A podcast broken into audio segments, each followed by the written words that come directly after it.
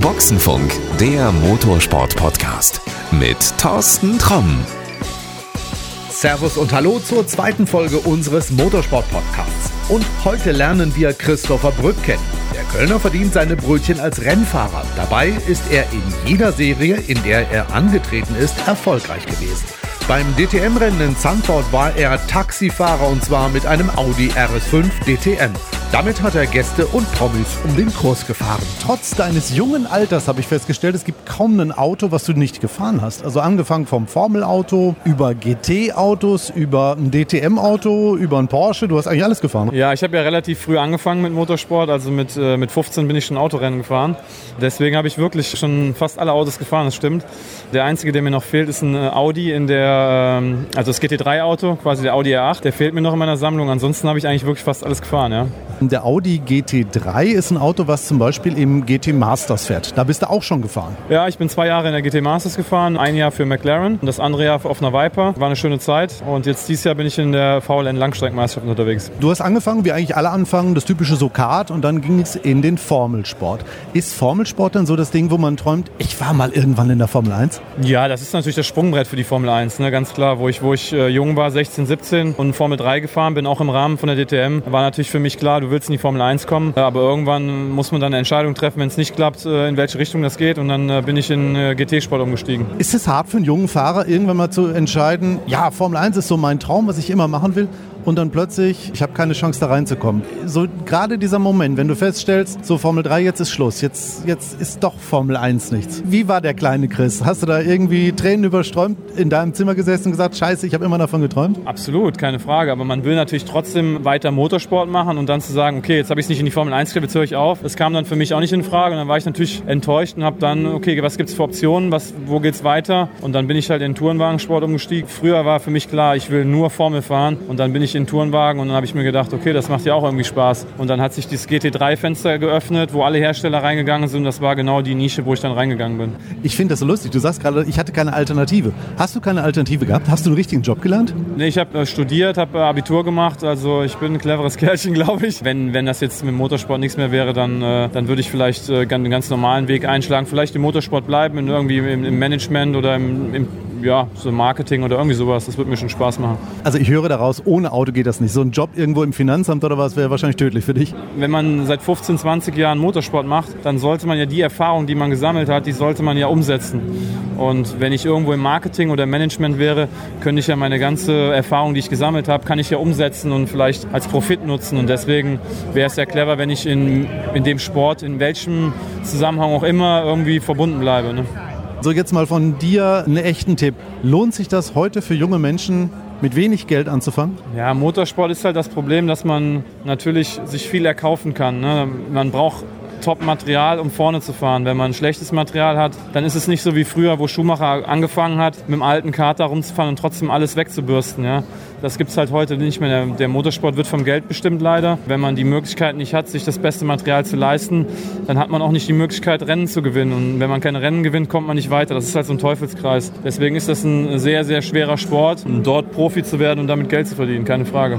Du bist jetzt in der glücklichen Lage. Du verdienst dein Geld damit. Ja, klar, wie gesagt, ich bin dann über den GT3-Sport, bin ja jetzt drei, vier Jahre für Bentley als Werksfahrer unterwegs gewesen auf der Nürburgring Nordschleife beim 24-Stunden-Rennen und darüber hat man natürlich vieles generieren können. Auch das ist, war viel Glück und zur richtigen Zeit am richtigen Ort.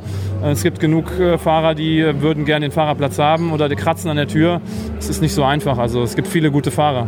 Naja, nicht nur Glück, ne? ich glaube, so ein bisschen Können gehört auch dazu. Natürlich, aber wie gesagt, es gibt viele gute Fahrer auf dem Markt und mit Sicherheit Leute, die genauso gut sind und haben die Chance halt nicht zu bekommen. Man muss halt immer die Augen aufhalten und muss dann zur richtigen Zeit am richtigen Ort sein. Ja, das hat ja bis jetzt geklappt. Jetzt äh, gucken wir mal so zehn Jahre weiter. Wo bist du dann? Tja, ich wollte es eigentlich so lange machen noch, wie ich merke, dass ich noch auf Top-Niveau mitfahren kann. Wenn ich irgendwann merke, ich bin nicht mehr auf Top-Niveau und kann mit der Weltspitze, da wo ich fahre, nicht mehr mithalten, dann würde ich, glaube ich, selber gehen, bevor ich gegangen werde. Ähm, wie lange das noch so geht, weiß ich nicht. Ich bin jetzt 33.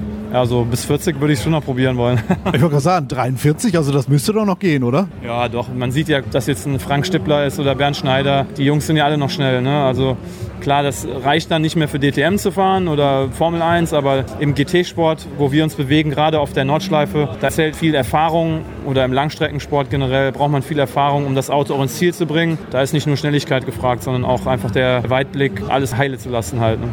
Ich habe eben gerade mal überlegt, 40. Ich glaube, der Michael Bartels war auch 40, als er noch einen seiner Weltmeistertitel in der Langstrecke im GT geholt hat. Ja, wie gesagt, im GT es ist auch sehr eng geworden da bei uns. Also das Niveau ist extrem gestiegen. Wenn man die ganzen Klassen sieht, GT Masters, Blancpain, da bewegen sich 30 Autos in einer Sekunde. Ja. Aber trotzdem, äh, mit Erfahrung kann man viel wettmachen und ich bin ja meistens in den Langstreckenrennen unterwegs.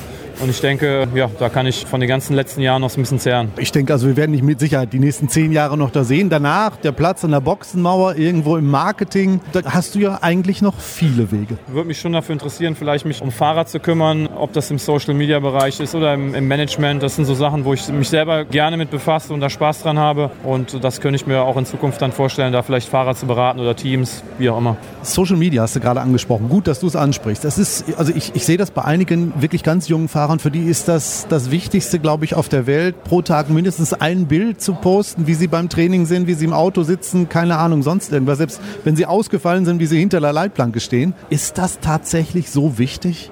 Ja, damals, wo ich angefangen habe, gab es eine Homepage. Ja, und da haben sich die Leute informiert, wie es bei dir gelaufen ist. Sowas gibt es heute nicht mehr. Also klar gibt es noch Homepages und es gibt mit Sicherheit auch noch Leute, die da drauf schauen. Aber das sind vielleicht noch drei Prozent. Jeder Mensch ist ja so transparent geworden durch das Social Media, ob das ein Schauspieler ist oder ob das ein Lewis Hamilton ist. Man kann eigentlich immer zu jeder Zeit sehen, was er macht. Und das macht es für die Fans, für die Leute, die ihn nicht kennen, macht es natürlich super interessant. Deswegen ist der Social Media Bereich natürlich extrem wichtig geworden, weil jeder sich versucht, auf seine eigene Art und Weise zu vermarkten vermarkten. Aber ich bin kein Freund davon, alles zu posten, was ich heute Morgen gefrühstückt habe und was man so abends macht. Also es sollte sich auf den Sport beschränken. Und wenn man das clever macht und gut macht, dann ist es, glaube ich, ein super Tool, um die Leute am Laufenden zu halten. Du sagst, es geht heute nicht mehr ohne. Das heißt, wer jetzt irgendwo Formel 4 oder ähnliches unterwegs ist, der muss sich damit selber beschäftigen oder jemanden haben, der das für ihn macht? Naja, es geht mit Sicherheit ohne, aber du willst ja irgendwo auch deinen Marktwert oben halten. Ne? Und umso mehr Follower du hast, umso mehr Leute nach dir schauen und, und sich für dich interessieren, umso höher ist dein Marktwert auch bei Sponsoren. Und das ist ja so, so ein Kreis, der sich, der sich dann schließt, wo man sagt, macht man mit oder macht man nicht mit. Wenn man weiterkommen will, dann muss man das komplette Paket bedienen. So, aber es ist jetzt nicht ausgeschlossen, dass einer, der nicht bei Instagram oder Facebook, dass er keine Möglichkeit hat, in die DTM zu kommen, so jetzt mal überspitzt gesagt. Ja, das glaube ich jetzt auch nicht. Kennst du irgendeinen, der immer vor dir liegt, der sowas nicht macht? Also die meisten nutzen es alle, wirklich, weil es einfach, ja, es ist halt auch eine Sucht geworden, so ein bisschen. Ne? Ich mache es auch, also ich mache mach bei Instagram relativ viel, aber nicht über, also das, was mich als Person und mich als Sportler anbetrifft. Ich poste jetzt nicht super viel privat, aber ich glaube, das ist für die Leute, die sich für mich interessieren, die jetzt vielleicht hier heute nicht dabei sein können, ähm, die freuen sich immer mal wieder eine Story zu lesen oder ein Foto zu sehen. Warum nicht? Aber so Sachen aus dem Privaten muss man da eigentlich nicht reinmachen. Das ist auch jedem selbst überlassen, wie er, wie er das Lust hat, sein Privatleben preiszugeben. Ich mache ab und zu mal was. Ich bin jetzt äh, letzte Woche Vater geworden und da habe ich dann auch die Leute natürlich informiert, dass mein Kind auf die Welt gekommen ist, aber jetzt keine Bilder, wo ich jetzt nicht hinterstehe halt. Ne? Dann lass mich die letzte Frage so stellen. Hat dein Kind denn schon das eigene Facebook-Profil oder die Instagram-Seite? nee, nee, da muss er sich dann schon irgendwann selber für entscheiden. Wer weiß, was in 18 Jahren ist oder in 20 Jahren. Vielleicht gibt es dann was ganz anderes. Dann hat jeder eine Livecam dabei und dann kann man, kann man das kaufen, dass man ihm live zuschauen kann. das war Christopher Brück im Motorsport-Podcast. Mehr interessante Menschen und interessante Hintergrundinfos, die gibt es bald wieder. Bis bald.